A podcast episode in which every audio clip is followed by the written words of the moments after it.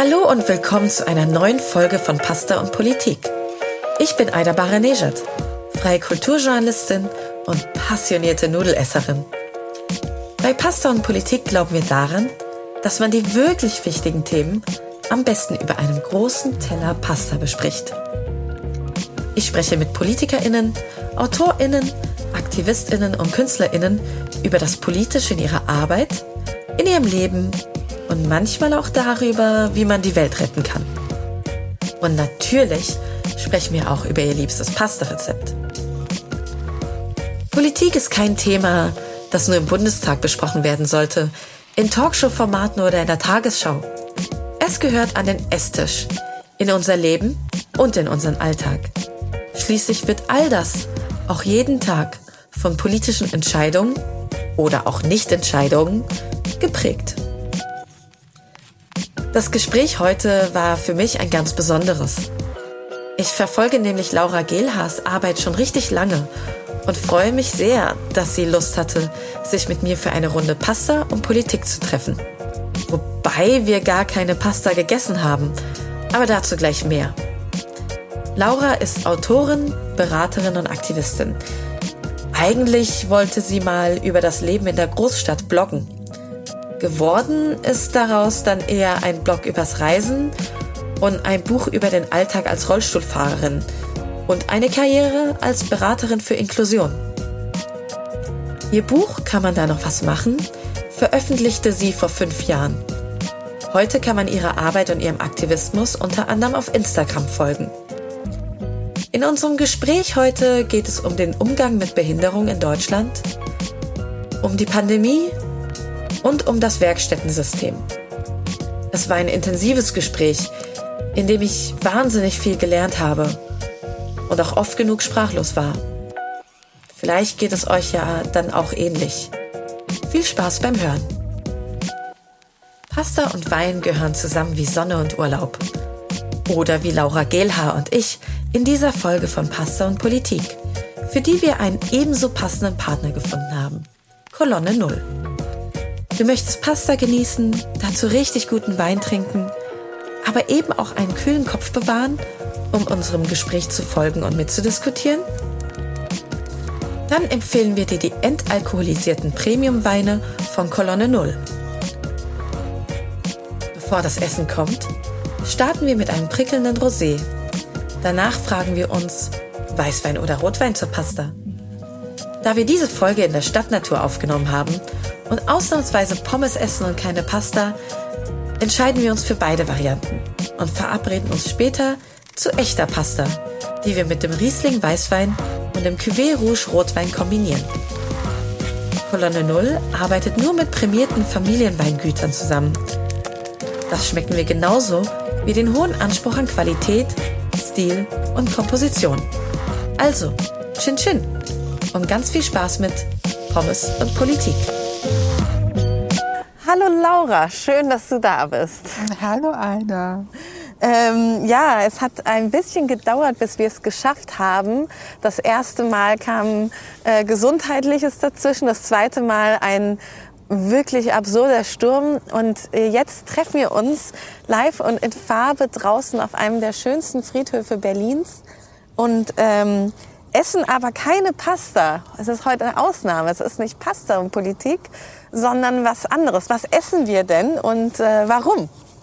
Wir essen Pommes und deshalb heißt äh, die heutige Folge oder der Podcast wird für diese Folge umbenannt in Pommes und Politik. Ähm, genau, und diese Pommes, wo wir äh, gerade an der Pommesdude waren und die geholt haben, habe ich äh, ganz zufällig äh, entdeckt nach einer oder während einer Feiernacht, äh, wie das so ist. Äh, nach dem Feiern braucht man richtig ekelhaftes, fettiges Essen. Absolut. Und äh, ich habe damals gedacht, oh mein Gott, ähm, das ist die leckerste Pommes, die ich je gegessen habe.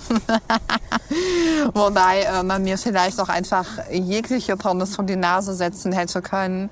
Und ich hätte, glaube ich, in dieser Nacht alles äh, gefeiert und unglaublich lecker gefunden.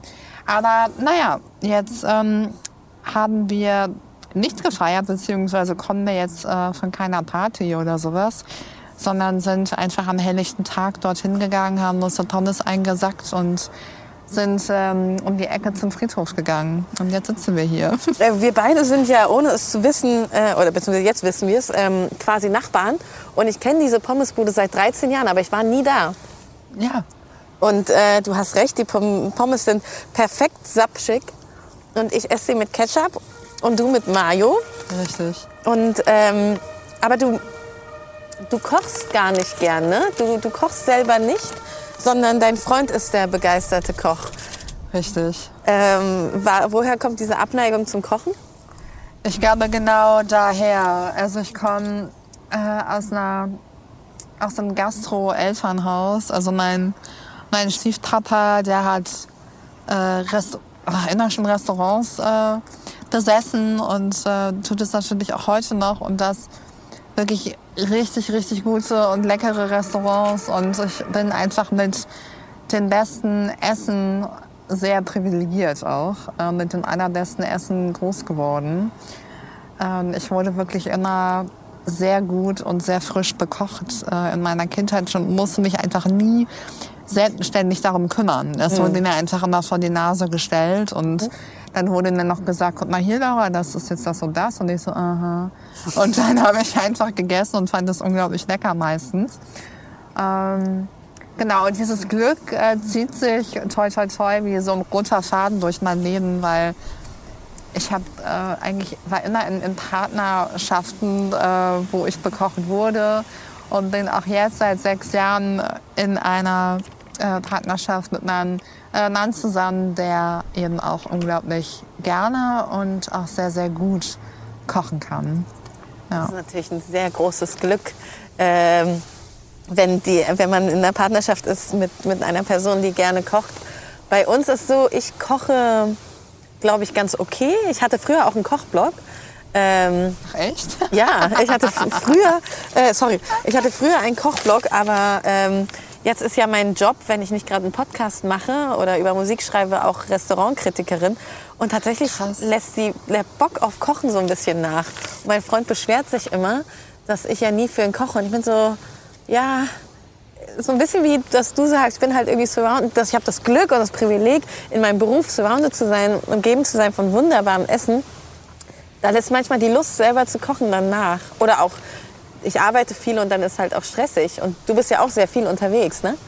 Ja, ich bin, ähm, also jetzt gerade vielleicht eher weniger. Okay, jetzt ist gerade mit Corona ist es ein bisschen anders. Richtig, richtig. Aber ähm, nee, ich bin sonst äh, beruflich äh, sehr viel unterwegs. Klammer auf gewesen, Klammer zu.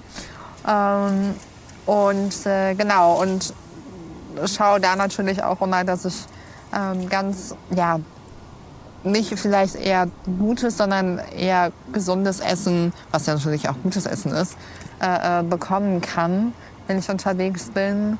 Ähm, ich muss auch dazu sagen, ähm, wenn ich Hunger habe, dann werde ich unausstehlich. Und deshalb ist Essen einfach sehr, sehr, sehr wichtig für mich. Ich bin so ein ganz typischer, wie nennt man das? Hungry? Nee, hangry. Hangry. Hangry, genau. Ähm, hangry Typ. Und wenn ich wirklich ja, längere Zeit kein Essen habe und längere Zeit mit so einem Hungergefühl leben muss, oh, das geht dann nicht lange gut. Ähm, ich bin genauso. Ich werde auch richtig, werd, ich werde richtig stressig, wenn ich nicht genug zu essen habe. Äh, muss auch direkt morgens direkt erstmal essen, sonst ist der Tag gelaufen. Richtig, ich auch. Ich stehe auf und das Erste, was ich mache, ist zum Kühlschrank zu gehen und meine Frühstückssachen rauszuholen.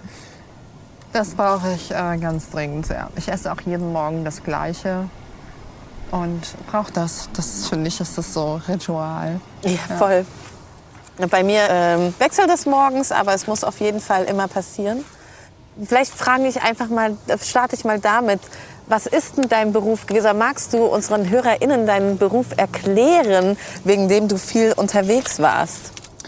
Genau, ich bin äh, Autorin und Unternehmensberaterin ähm, und berate gerade primär Unternehmen in den großen ja, Fragestellungen rund um Inklusion und Barrierefreiheit und wie schaffen wir es als Unternehmen, uns äh, diverser und inklusiver aufzustellen und äh, vor allem auch, wie schaffen wir es, ähm, auch nachhaltig für eine inklusive Unternehmenskultur zu sorgen. So, und ich habe in den letzten Jahren gemerkt, dass dort die Anfragen immer mehr wurden und ich habe das nämlich erst so nebenbei mal hier und da einfach gemacht und auch entweder gar nicht oder für sehr wenig Geld.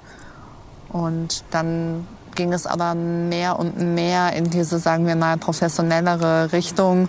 Ähm, und heute mache ich das tatsächlich äh, beruflich.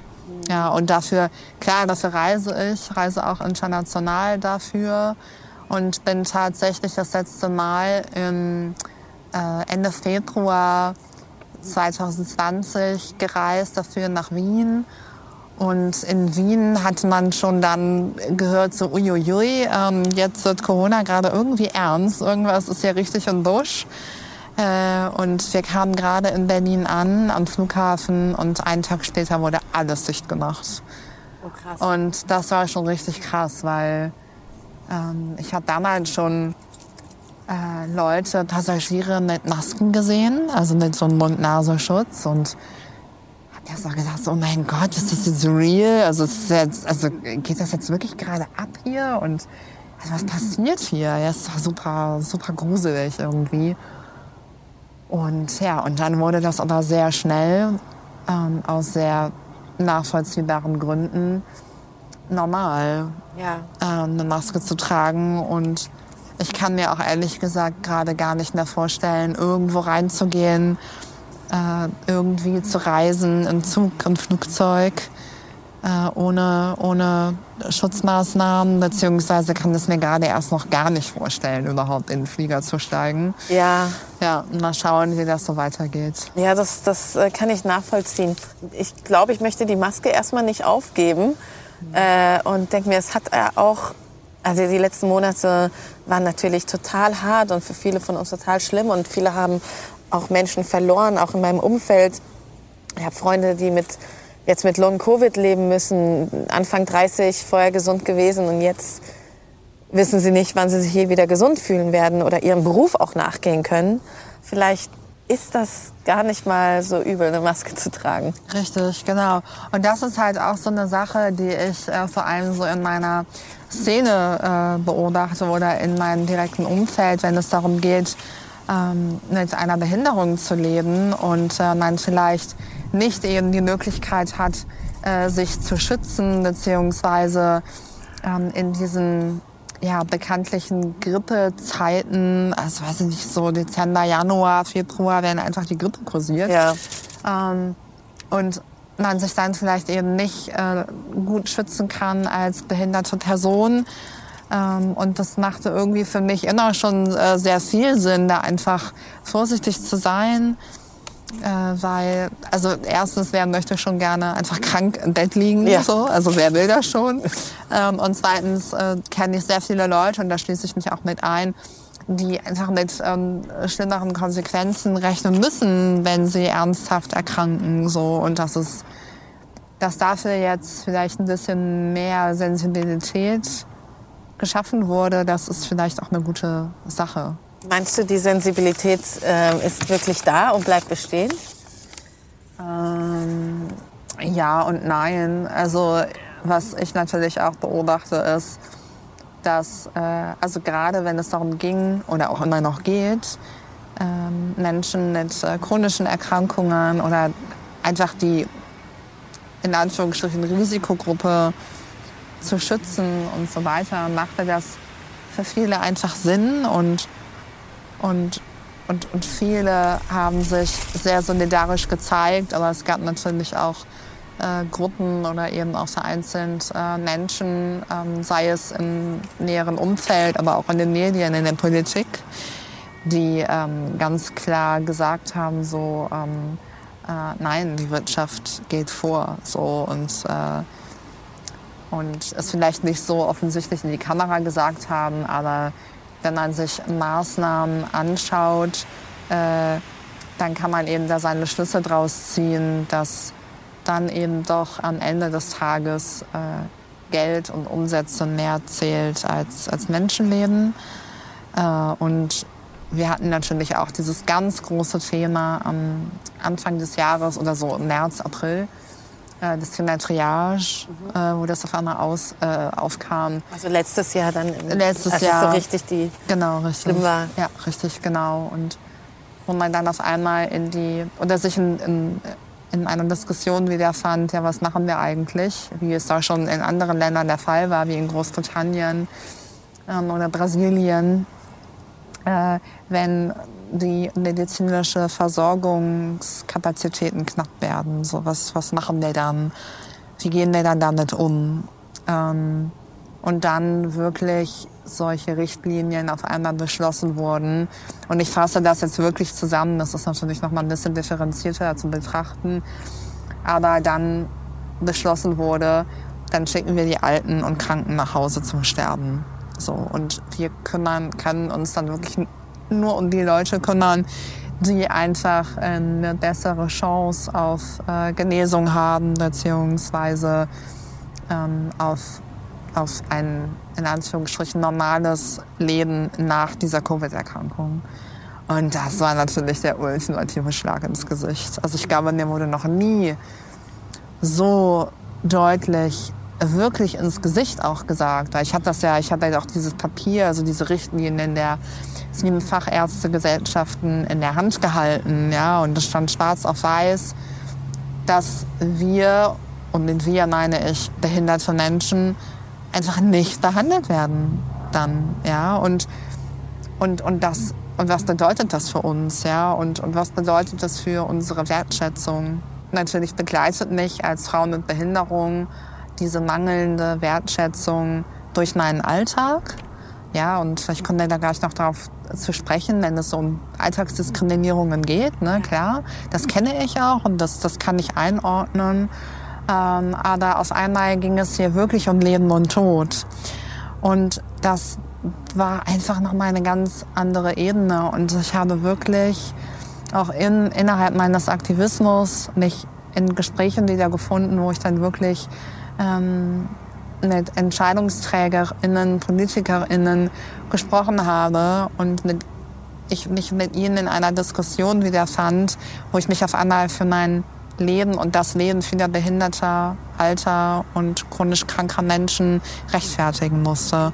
Wie, wie kommt man in eine Situation, das zu rechtfertigen? Also wie kommen wir dahin oder wie sind wir da hingekommen, dass wir dazu kommen mussten, dass was sagt man da? Sorry, ich bin ganz ja. sprachlos, merkst du. Ja, also ich glaube, da muss ich so ein bisschen noch zurückgehen, was, ähm, was die Sichtweise und was die Wahrnehmung betrifft in Bezug auf behinderte Menschen in unserer Gesellschaft. Ja, weil wenn man sich vorstellt, dass behinderte Menschen ähm, immer schon ausgegrenzt wurden, immer schon viele unterschiedliche Diskriminierungsarten erfahren haben, vor allem Behindertenfeindlichkeit, wenn man sich ähm, mal ins Gedächtnis äh, ruft, was äh, mit Menschen, ähm, die chronisch krank waren, die psychische Behinderung hatten, körperliche, kognitive Behinderung ähm, hatten, damals im äh, Zweiten Weltkrieg passiert ist. Ja, also die ähm, einfach systematisch umgebracht wurden und, und, und weggesperrt wurden und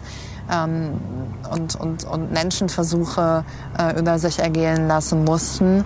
Ähm, das, das sitzt einfach, das ist, oder das ist sehr tief im, im Gedächtnis die, dieser Gesellschaft verankert.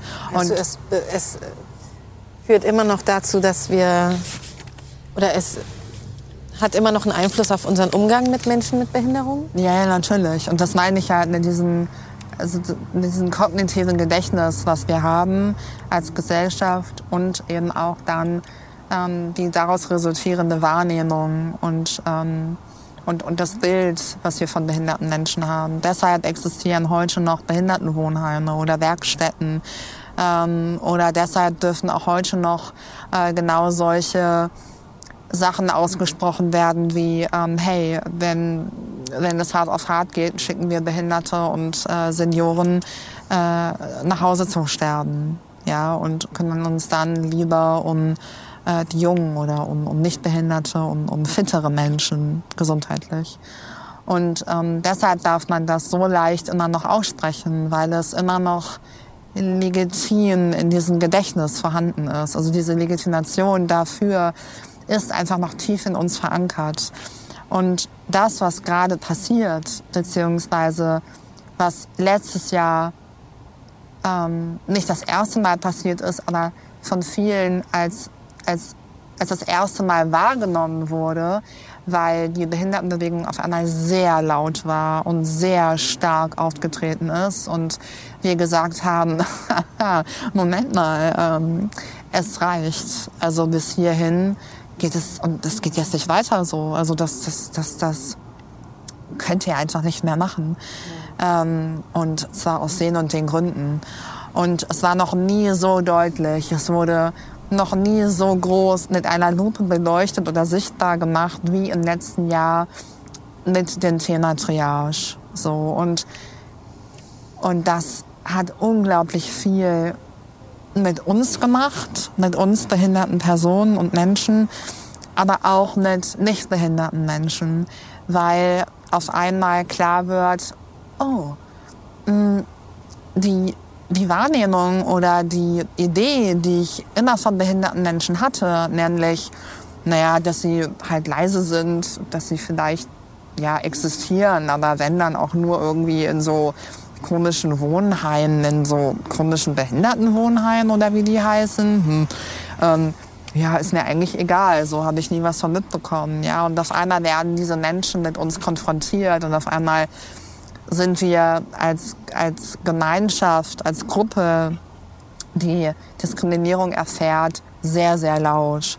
Und wir zeigen auch mit dem Finger auf, auf, auf Nichtbehinderte von wegen und sagen, ähm, du bist auch mit dafür verantwortlich, dass es erstens so weit kommen konnte ähm, und zweitens, dass es so auch weitergehen kann, dass immer noch behinderte Menschen so krass ausgegrenzt werden und so schlimme und sehr ja, traumatisierende Erfahrungen machen müssen. Und traumatisieren, ich bin vorsichtig mit dem Begriff, ähm, aber ich habe tatsächlich, also von letztem Jahr vielleicht, auch so eine Art Trauma davongetragen, ähm, äh, weil ich tatsächlich dieses Urvertrauen in die Politik und in diese Gesellschaft so verloren habe. Also es ist wirklich, ich hatte auf einmal hab ich eine ganz, ganz tief sitzende Angst,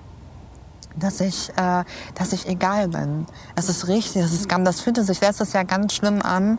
Also letztes Jahr, äh, äh, wie gesagt, im April, März, wo ja. das Thema zum ersten Mal so offensichtlich war oder wurde. Und ähm, ich habe unglaublich viel geweint und, und war so verzweifelt in meiner Existenz irgendwie und in meinem Leben und in meinem Auftreten. Und das muss ich immer noch verarbeiten. Ich merke, dass ich immer noch hier sitze und auch jetzt gerade, ähm, ja, einfach Tränen in den Augen habe. So. Das, das, das wollte ich nicht, das tut mir leid, aber ich danke dir natürlich, dass du so offen bist und ähm, das teilst, weil ich ich würde dich am liebsten gerade umarmen, aber es ist ja immer noch Coroni. Auch, äh, Sagst du auch Coroni? Ich sag auch Coroni. Ich sag auch Coroni. Das erste Mal habe ich es letztes Mal im Radio gesagt, live, äh, letztes Jahr. Und habe einfach, weil ich war so, ich muss das jetzt verniedlichen, es ist, es, ich pack's nicht mehr. Aber ja. du hast ja gerade die Behindertenpolitik in Deutschland generell angesprochen. Mhm. Ähm, Vielleicht gehen wir mal einen Schritt zurück auf so eine Metaebene.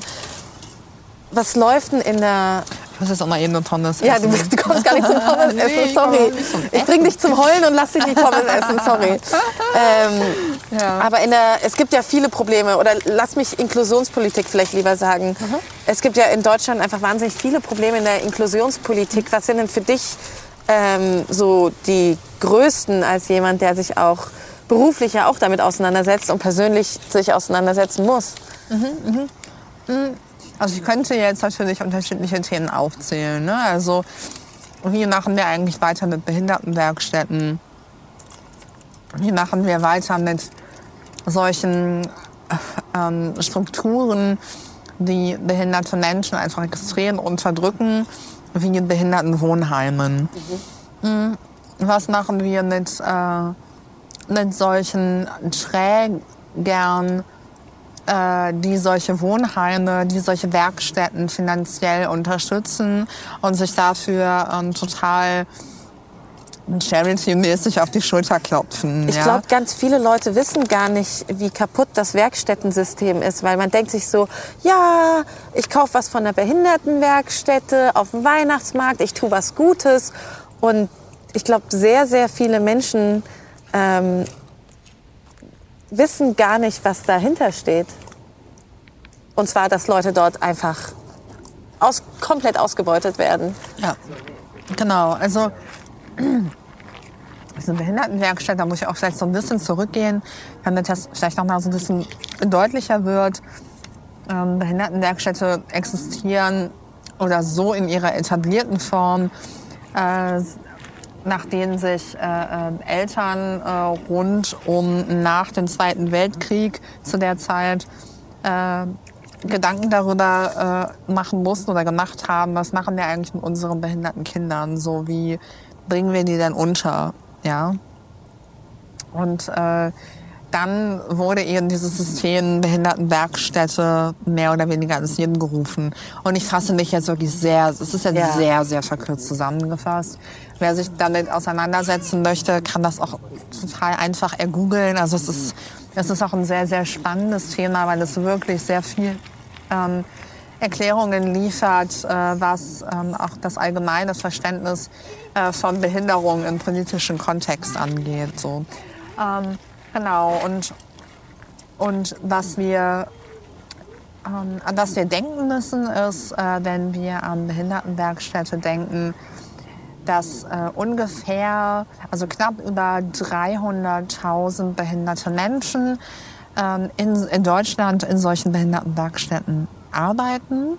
300.000. Genau, also ein bisschen über Menschen. 300.000 ähm, sind das an der Zahl. Und das sind eben ähm, Menschen mit Behinderung. Natürlich arbeiten auch noch Menschen ähm, ohne Behinderung. Ähm, die meisten jedenfalls ähm, in diesen Werkstätten. Das sind aber dann eben in Anführungsstrichen nur die ähm, Aufseherinnen, äh, die halt schauen, dass behinderte, behinderte Menschen dort äh, ihre Arbeit auch verrichten. Sozusagen. Aber die kriegen dann wahrscheinlich ganz andere Löhne. Die sind auf dem ersten Arbeitsmarkt angestellt und bekommen ähm, ja, eben dementsprechend ihr Gehalt.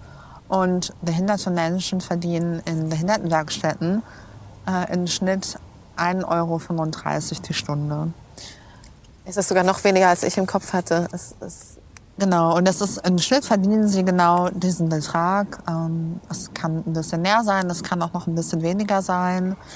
Äh, mein Bruder war selbst ähm, oder hat selbst in so einer Behindertenwerkstatt gearbeitet und ist im Monat oder mit einem Monatsverdienst äh, von 78 Euro nach Hause gegangen oder ins Behindertenwohnheim äh, gegangen. Und wenn Oh man mein sich das dann Gott. so vorstellt und man überlegt oder das ganz einfach durchrechnet, was man mit ähm, um die 100 Euro im Monat alles so machen kann, dann ja, ist man, glaube ich, ziemlich schnell fertig ähm, mit Denken, weil die Möglichkeiten dann natürlich sehr begrenzt sind. Ja. Ja. Und ähm, dann muss man aber auch daran denken, dass diese Menschen dort ähm, jeden Tag sechseinhalb Stunden ähm, arbeiten gehen für fünf Tage die Woche. das, Und ist, das, wir dann- leisten uns das als Gesellschaft. Genau, richtig. Das ist ein super gutes Stichwort, weil ähm, die Menschen gehen dorthin ähm, oder werden in irgendwelchen, irgendwelchen Fahrdiensten dahin gefahren, ähm, verrichten dort eben ihre Arbeit und das sind dann Arbeiten äh, für ähm, Unternehmen letztendlich, ähm, große Unternehmen. Ich weiß nicht, ob ich das hier sagen darf. Also man kennt große Autohersteller, man kennt ähm, äh, große äh, Haarwaschmittelhersteller, die kennt man einfach, ja, so. Und äh, solche, solche Unternehmen äh, laden dann eben äh, ihre, ihre Arbeiten gerne an Behindertenwerkstätte aus, weil sie da natürlich äh, so gut wie nichts äh, für bezahlen müssen. Ja? Und dann haben Menschen, die dort eben ja, mehr oder weniger Fließbandarbeit verrichten, ähm, im Sinne von, naja, dann muss ich halt das Shampoo ähm, und die äh, äh, oder die die die Haarkur äh, muss ich dann mit ihrem Beipackzettelchen ähm, in die in die Verpackung tun, zusammenfalten und dann in eine Kiste stecken. Und das ist dann, das mache ich dann sechseinhalb Stunden am Tag, ähm, fünf Was Tage die Woche. Beruf ist, der bezahlt werden sollte.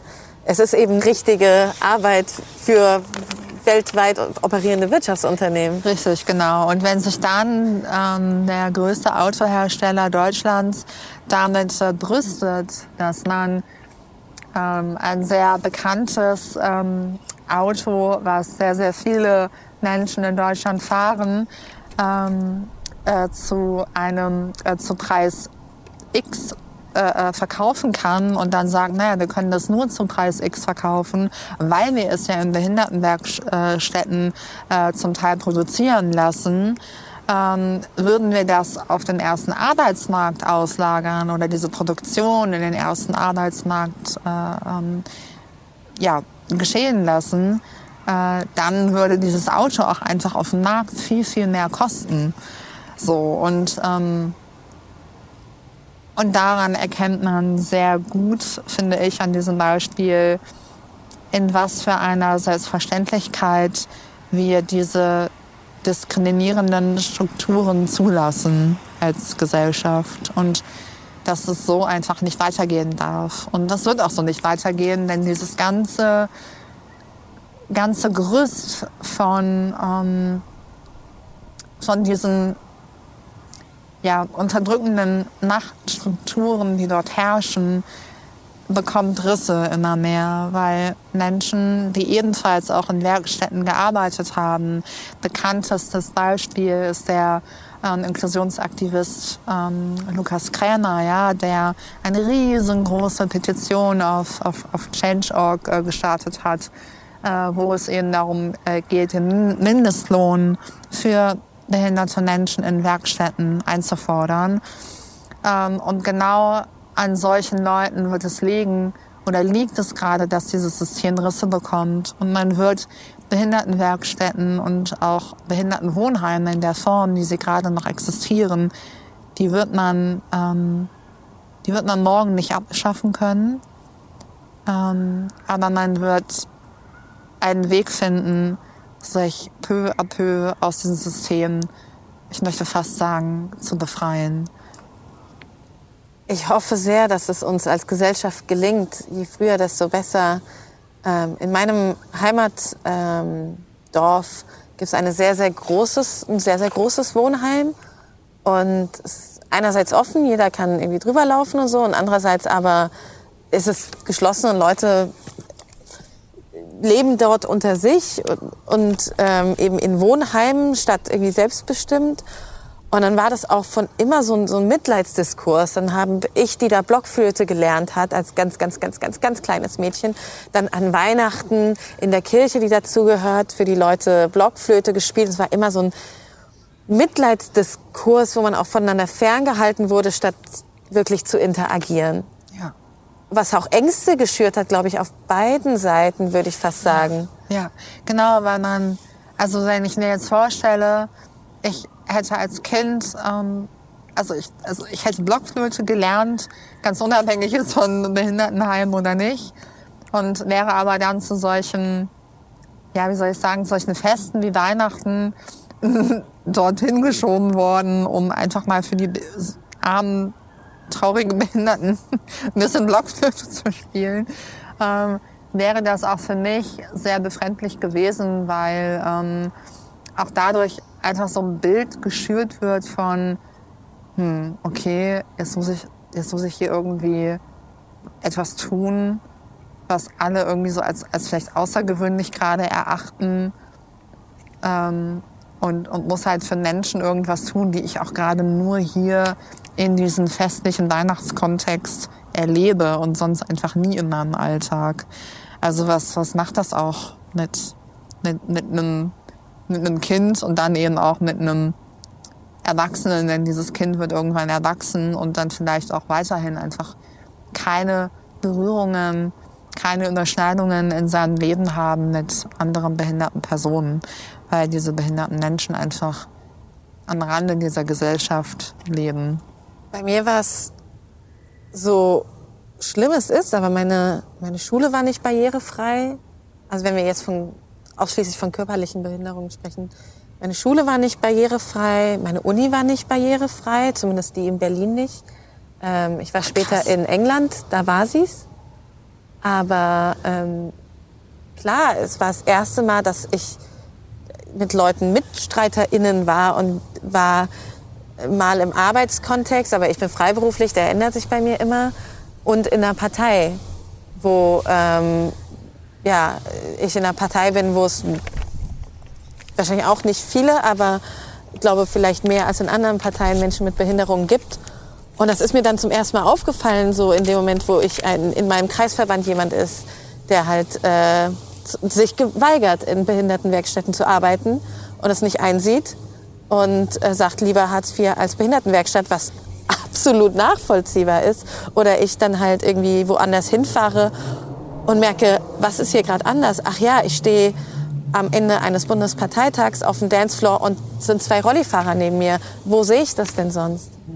In welchem anderen Club oder auf welcher anderen Party sehe ich das denn? Und selbst mir ergeht es so. Also selbst ich als, als Rollstuhlfahrende Frau, die einfach, ähm, einfach schon so, so, so viele Jahre mit Rollstuhl unterwegs ist, frage mich, wo sind denn die anderen alle? Okay, inzwischen ähm, weiß ich sehr, sehr viele ähm, FreundInnen mit Behinderung äh, um mich herum und, und auch viele äh, viele Wegbegleiterinnen haben eine Behinderung in meinem direkten und auch indirekten Umfeld. Aber das war vor einigen Jahren noch nicht so. Da war ich irgendwie immer alleine und auch an meiner Grundschule, an einem Gymnasium, äh, war ich das einzige Kind, die einzige Jugendliche, die eine sichtbare Behinderung hatte, zumindest sichtbar. Also ich kann jetzt nicht, ja. nicht viel dazu sagen äh, wer wie noch irgendwie, keine Ahnung, Diabetes oder sowas hatte, ja, aber ähm, genau, und ich habe mich das auch immer gefragt und auch an meiner Uni oder dann eben auch hier in Berlin. Ich bin auch seit 13 Jahren jetzt in Berlin und ähm, damals, als ich noch jung war und öfter mal auf Partys unterwegs war, habe ich mich das auch ständig gefragt. So, es kann doch nicht sein, dass ich die Einzige bin, die hier unterwegs ist. So. Und dann. Aber die meisten Clubs sind ja auch, ich meine, gerade damals äh, waren irgendwelche auseinanderfallenden Häuser, wo du irgendwelche Treppen hochgelaufen, äh, hochlaufen musstest, die irgendwie so richtig. aussahen, als würden sie zusammenbrechen. Ich meine, ja. sind halt nicht zugänglich. Ja, richtig. Und genau, ich wollte es auch gerade noch weiter sagen, aber ich habe dann auch natürlich äh, weiter gedacht, weil ich habe, wenn ich mich daran zurückerinnere, so vor allem an meine, an meine Clubzeit, ja, wie oft ich da getragen wurde. Also es ist echt, das würde ich heute nie mehr machen. Ich habe mich halt nicht mehr tragen lassen. Auch einfach so aus, aus Prinzip heraus einfach mhm. nicht mehr. So. Und ähm, genau, und, und ja, aber daran, daran lag es wohl auch, ja. Ich glaube, es haben sehr viele Leute auch, weil wir eben keinen Alltagsumgang haben oder viele keinen Alltagsumgang haben, dann so Berührungsängste und wissen nicht. Man liest ja immer wieder, dass Leute dann einfach äh, Rollstuhlfahrende in, Anf in großen Anführungszeichen, bitte verzeiht, dass ich das jetzt sage, aus dem, aus dem Weg vermeintlich schieben und so. Ja, weil die Leute wissen gar nicht, dass das falsch ist oder irgendwie versuchen zu tragen. Ich glaube, ja, man weiß, viele wissen nicht, dadurch, dass man keinen Umgang hat, was jetzt richtig oder falsch ist. Ja, natürlich. Ja. Oder ja, ob es jetzt okay ist zu fragen, ob man unterstützen kann oder nicht. Ja, ja aber das liegt auch, also dieses ja eine ganz große Verunsicherung und vielleicht sogar auch, auch Ängste, die da eine große Rolle spielen bei. Und dann frage ich mich, beziehungsweise kann man sich ja auch einfach generell fragen, wo kommt das eigentlich her? Ähm, ja, da wir einfach keinerlei oder nur sehr, sehr geringe Berührungspunkte haben ähm, oder inklusive Berührungspunkte haben. Ähm, ja, und dann kann man sich die weitere Frage stellen, ja, warum ist das so? Und dann kommt man sehr, sehr schnell zu der Antwort, dass oder weil einfach Institutionen, Kulturangebote einfach nicht barrierefrei sind. Unser Partner für diese Folge von Pasta und Politik ist Bookbeat. Wir haben unsere heutige Gästin, die Autorin und Unternehmensberaterin Laura Gehlhaar, nach ihrem liebsten Hörbuch gefragt. Und Laura hat sogar gleich zwei. Zum einen ist das Herz auf Eis von Isabelle Autissier. Die Autorin beschreibt in ihrem Roman, was mit einer Liebe zwischen zwei Menschen passiert, wenn sie aus ihrer Komfortzone gerissen werden. Und Tipp Nummer zwei der Gänsehaut-Thriller Chemie des Todes von Simon Beckett rund um den Forensiker David Hunter. Diesen Mega-Bestseller gibt es nun ungekürzt und mit der einzigartigen Stimme von Johannes Steg. Mit Bookbeat erhältst du Zugang zu mehr als 100.000 Hörbüchern direkt auf deinem Smartphone. Speichere deine Lieblingsbücher in der App unter Meine Bücher und höre immer und überall, auch wenn du mal gerade nicht online bist. Erhalte als Edition F Podcast-Hörerin einen Monat lang Bookbeat Premium gratis unter www.bookbeat.de slash pasta oder alternativ mit dem Rabattcode PASTA. Ich wollte das Wort Barrierefreiheit. Vielleicht gehen wir mal mehrere Schritte zurück und kommen zum Wort Barrierefreiheit. Was ähm, was bedeutet das denn für dich? Weil ich glaube, also gerade weil du auch unsichtbare Behinderungen angesprochen hast, ähm, die ganz oft nicht wahrgenommen werden. Und ich hatte kurzzeitig eine, äh, ein Mädchen in meiner Klasse, die ähm, Diabetes zum Beispiel hatte. Und dann war sie aber auch weg und es wurden, ich habe dann gehört, dass auch Gerüchte gestreut wurden über sie, weil sie halt jeden Tag irgendwie sich pieksen musste auch in der Schule. Und ähm, völlig, völlig absurd. Habe ich im Nachhinein gehört, dass Leute erzählt hätten, ja, sie wäre, sie hätte ein Drogenproblem als, was weiß ich, 15-Jährige. Ja, und ich meine, wir in der Klasse wussten natürlich, das ist irgendwie Diabetes, aber das spielt ja auch in, in, in Zugänglichkeit rein. Ne? Also vielleicht können wir mal, vielleicht kannst du mir als, als, als Expertin eine Definition geben, was bedeutet Barrierefreiheit für dich und wie können wir diesen Begriff auch vielleicht breiter und multidimensionaler verstehen als, da ist auch eine Rampe. Mhm, mhm, genau. Also erstmal muss man sich darüber im Klaren sein, dass es natürlich viele, viele unterschiedliche Arten von Behinderungen gibt. Ja, du hast es gerade auch angesprochen. Ähm, Diabetes zählt vielleicht eher zu den unsichtbaren Behinderungen. Ähm, das ist eine chronische Erkrankung und ähm, ich bin Rollstuhlfahrerin. Ähm, ich, äh, mein Bruder, ähm, der war gehörlos. Und ähm, also es gibt so viele, in dieser diversen Gruppe, so viel ähm, Diversität einfach. Ja, so, so, eine, so eine wunderschöne Vielfalt nochmal innerhalb unserer Gruppe. Ähm, und Barrierefreiheit in dem Sinne ist einfach ähm, äh, Zugang. Zugang zu, zu Möglichkeiten, wie zum Beispiel Zugang zu Bildung. Ja, oder lass uns einfach bei diesem wunderbaren Beispiel der, in Klammern vielleicht, Klammern zu, nicht barrierefreien Universität äh, bleiben.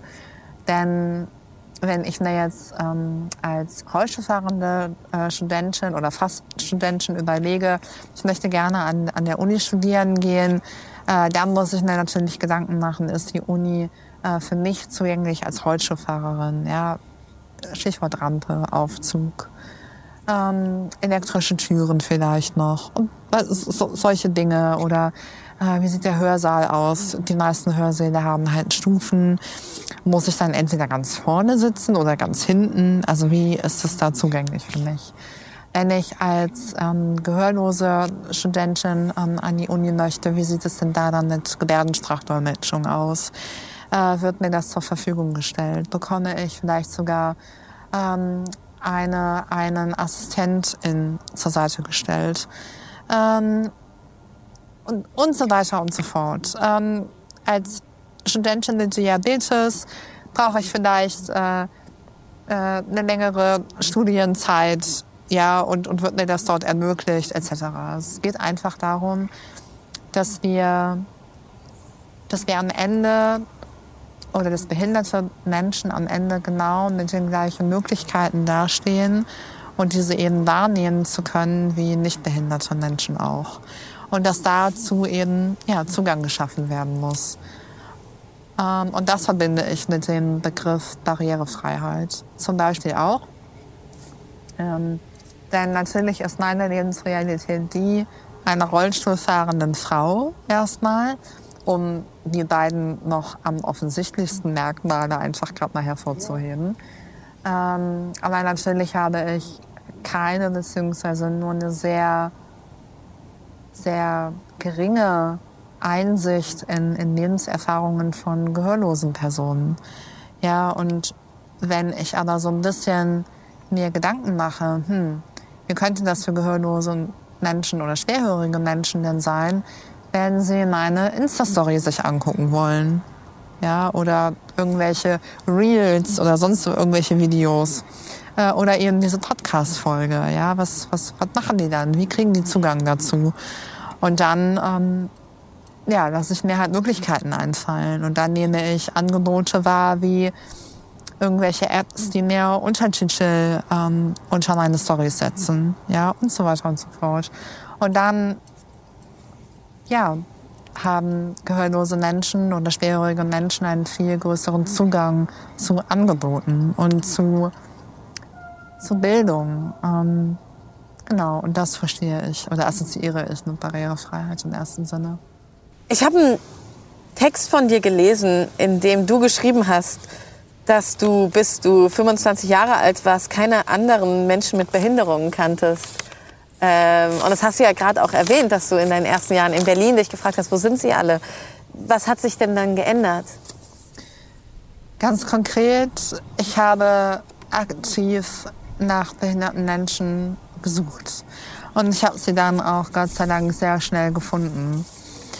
Und lustigerweise habe ich, ich glaube, gestern noch sehr intensiv darüber nachgedacht, was das mit mir gemacht hat. Weil, ähm, genau, ich wurde gefragt in einem Interview, ähm, was das Mutigste war, was ich je gemacht habe. Und dann hat man so dieses Beispiel genannt, so, ja, weil ich habe mal gesehen, Laura, du bist mal Wasser irgendwie Paragliden und so in den Bergen. Und ich so, ja, ja, klar, das war schon sehr mutig. Aber das Allermutigste, was ich tatsächlich jemals gemacht habe, war ähm, Kontakt zu anderen Menschen mit Behinderungen zu suchen. Weil, und ich sage das sehr, sehr ehrlich, ähm, es immer auch eine Konfrontation mit sich selber ist oder darstellt. Es ist immer auch eine Konfrontation mit der eigenen Behinderung und dadurch verbunden auch mit vielleicht sehr viel Schmerz, äh, den man durch Ausgrenzung erfahren hat all die Jahre, äh, durch Traumata, durch Verletzungen und so weiter.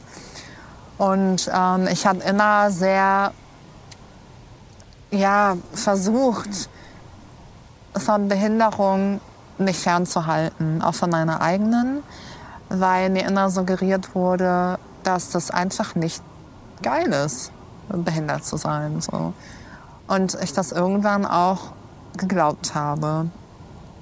Ähm, und das wieder so zu verlernen, das habe ich nur geschafft in Kontakt, in sehr intensiven Kontakt zu anderen behinderten Menschen, ähm, um mit der Konfrontation dadurch eben mit mir selbst und mit meiner, mit meiner eigenen Sicht auf die Welt, weil ähm, mm, es mich dann natürlich auch, und ich möchte heute sagen, mich eingeladen hat dazu, um das so positiv zu formulieren, mich mit mir selbst auseinanderzusetzen, was natürlich erstmal mit sehr viel Schmerz und auch Trauer verbunden war.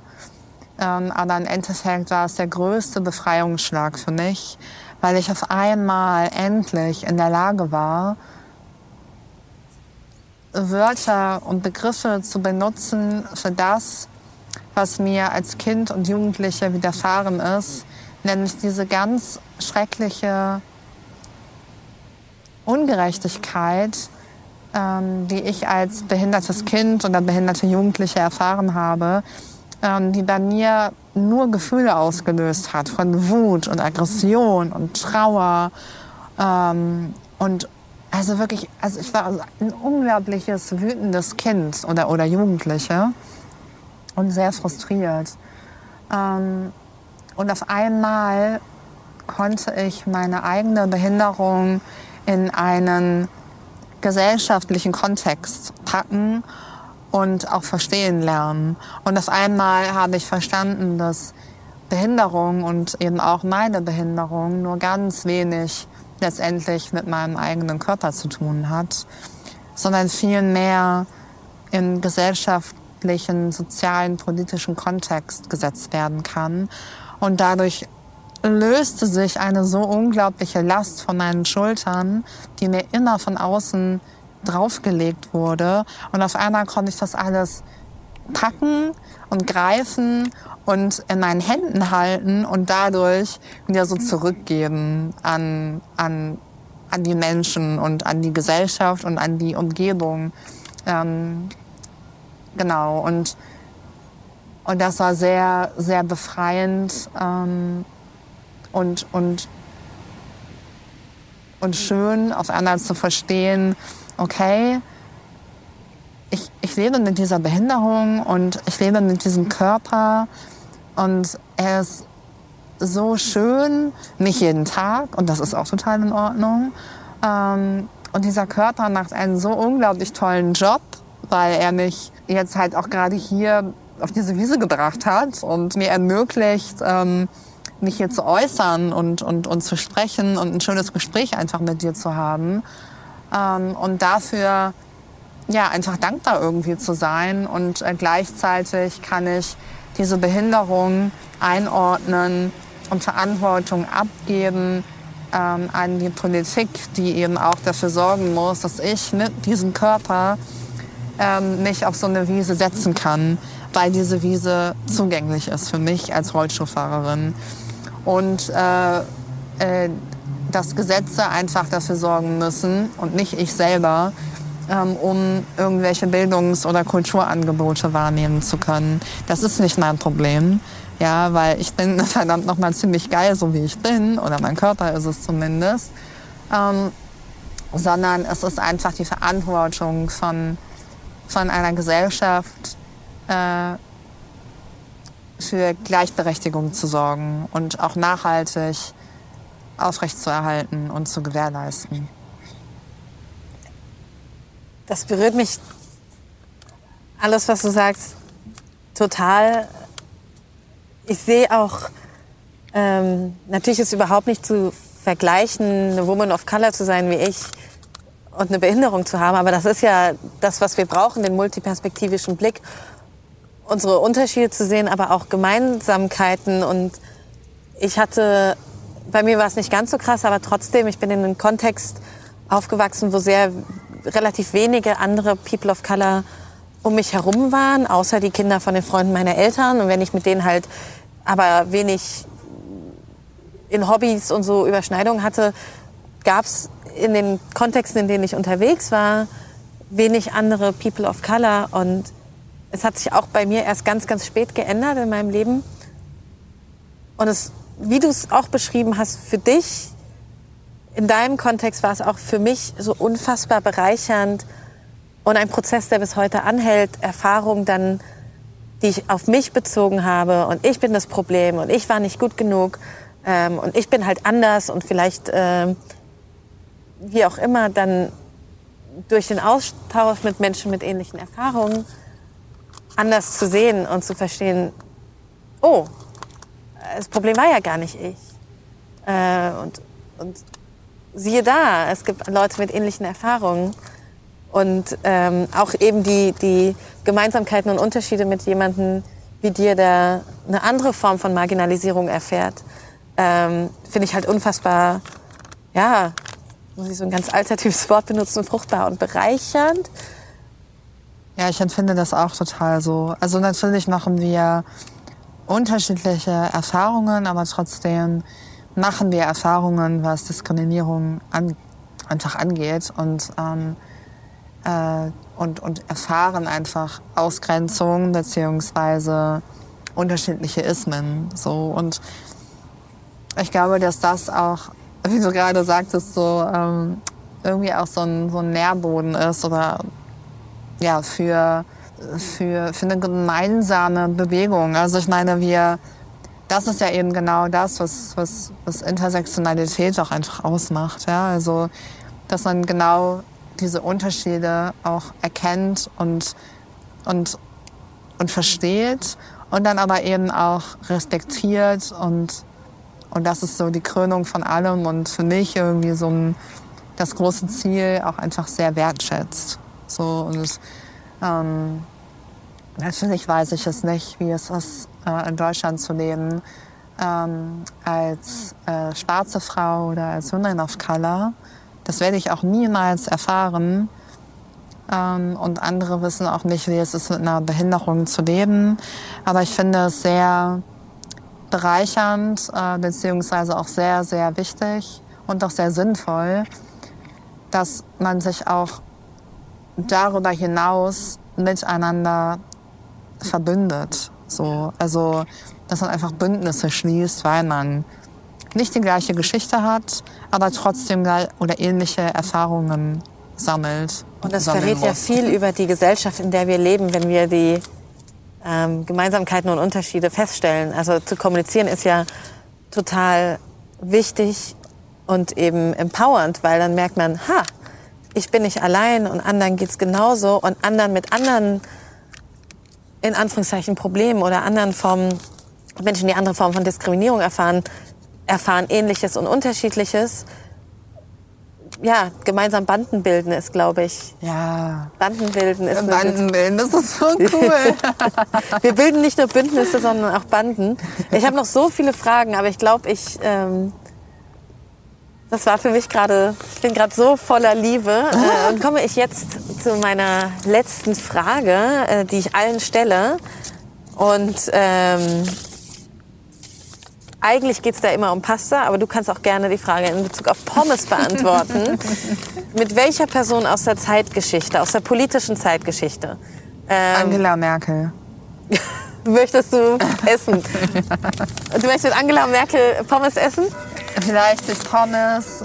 Ähm, oh, ich glaube, dass das, weil die Glocke schlägt, ist es einfach das Zeichen.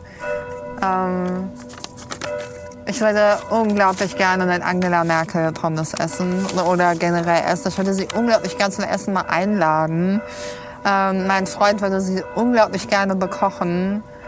Und ähm, ja, vielleicht versuche ich das irgendwie mal. Aber ja. ja. es ist Angela Merkel. Ich glaube, sie hat bald ein bisschen Zeit. Ja, sie hat sehr mal Zeit.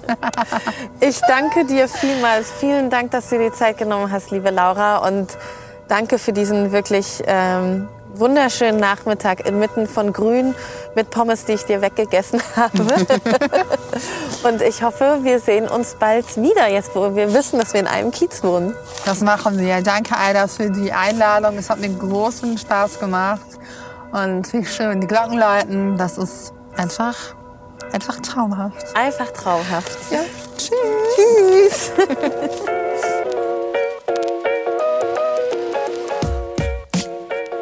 Pasta und Politik ist eine Produktion von Edition F.